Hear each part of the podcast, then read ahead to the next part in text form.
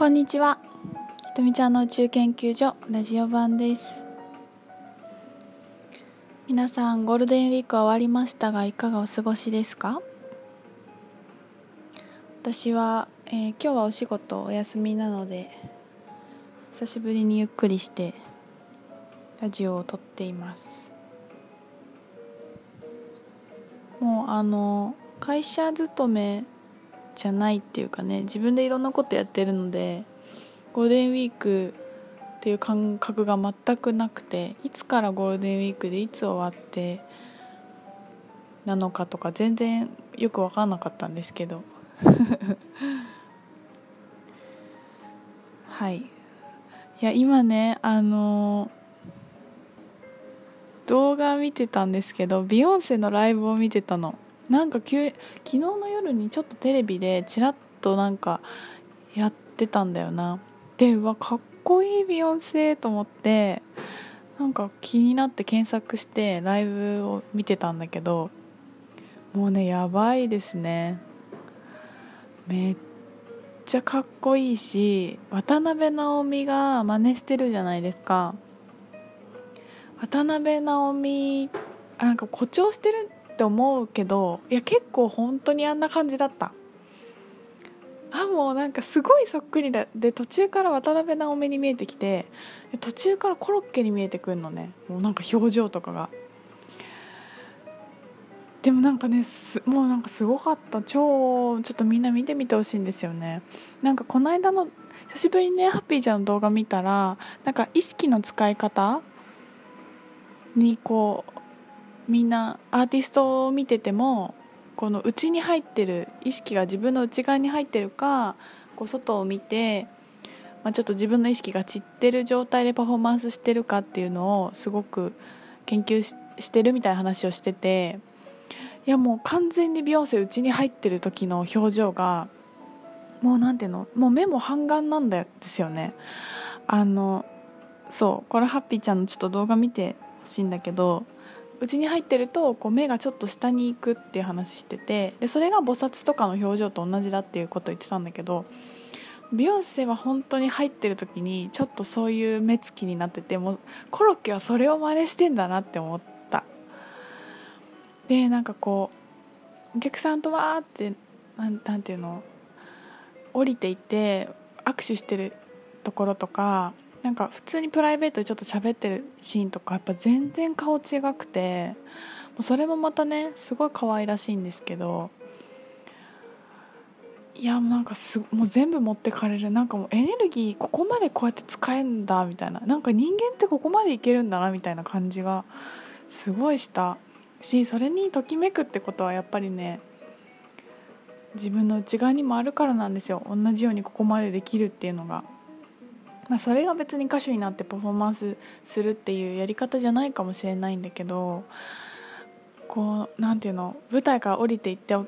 客さんがにこうみんな握手してでなんか写真撮ったりとかわってしてるシーンがあってもうなんかそのビヨンセファンの人がもうみんな猛烈に泣いてるのね。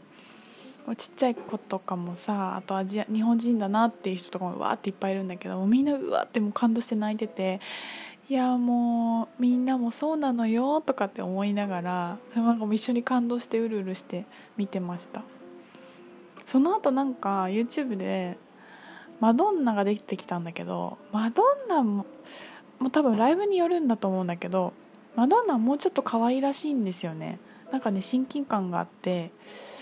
やっぱこうすごく会場を見てる感じであうちに意識が入ってるって感じでもないんだよなと思って。まあそのライブがたまたまそうだったのかもしれないんだけどビヨンセのねもこう完全にず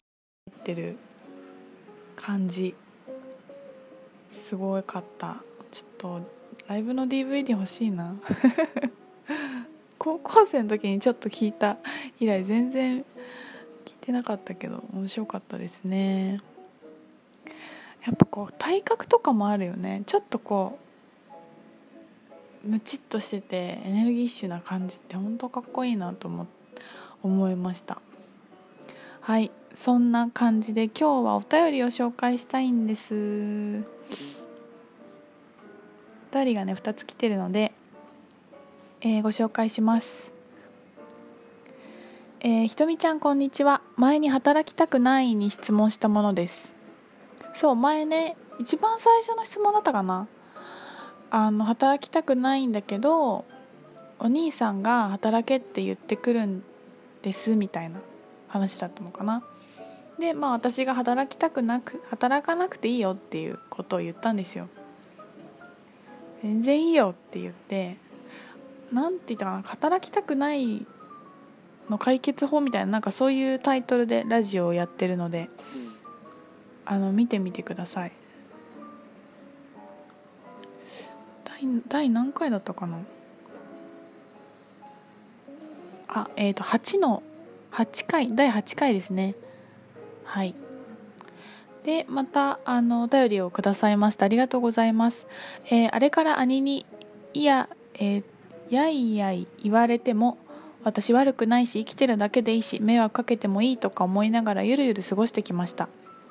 自分の気持ちもいい方に変化してきて働きたくないって考えも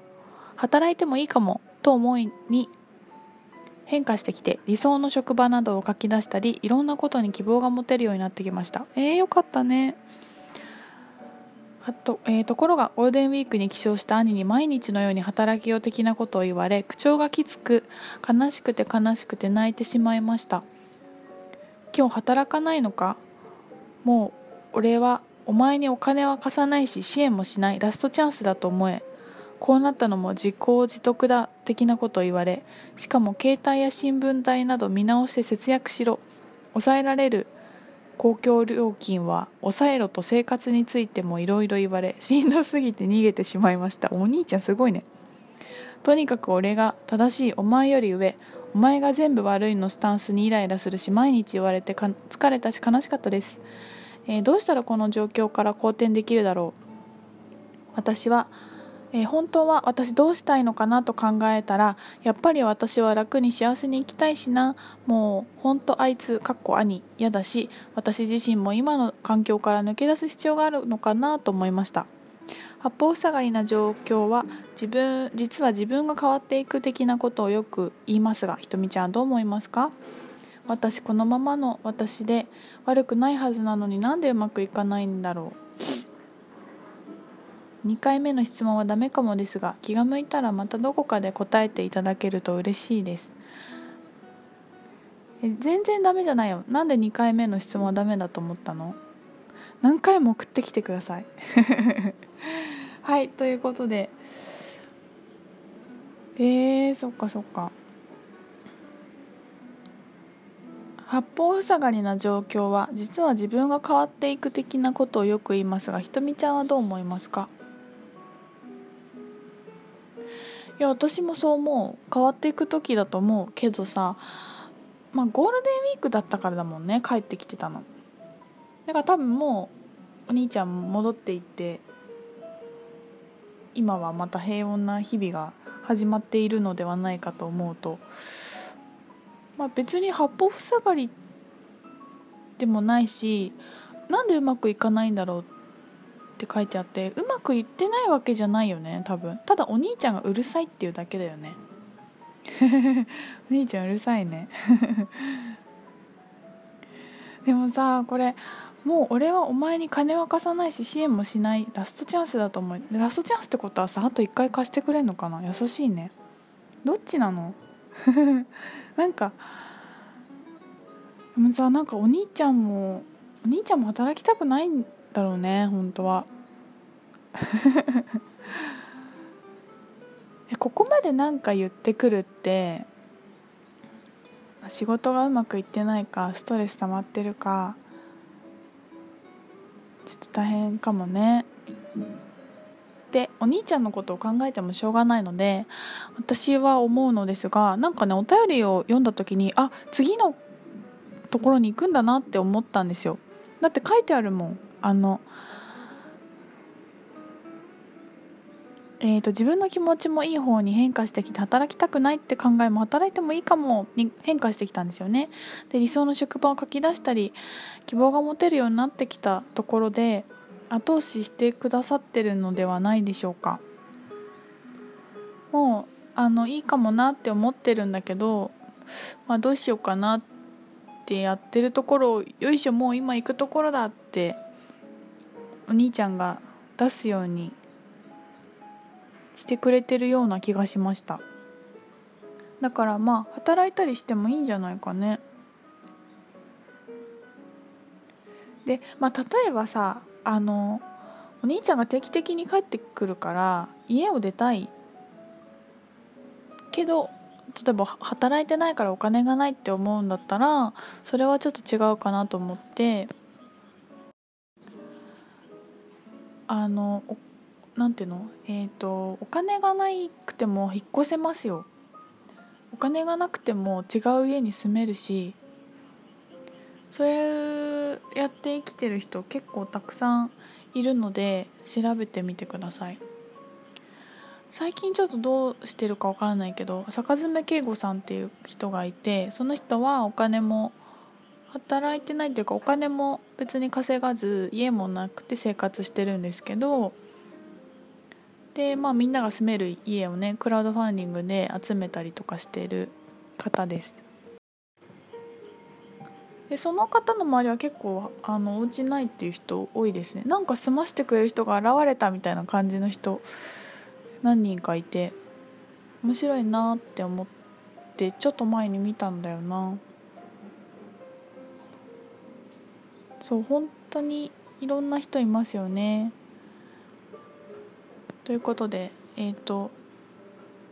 後半戦に続きます。